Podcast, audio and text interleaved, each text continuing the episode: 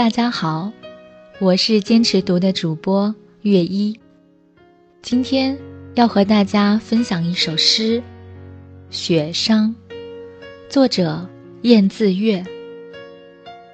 我来了，穿着轻柔的裙裳，以最绝美的舞姿出现在你面前，在你喜悦怜爱的眼神中。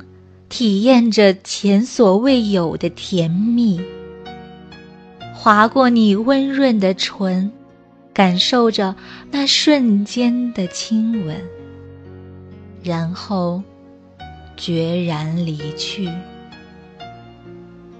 如果这是我的宿命，那么我为此而感激上苍，不再为多一秒钟的停留。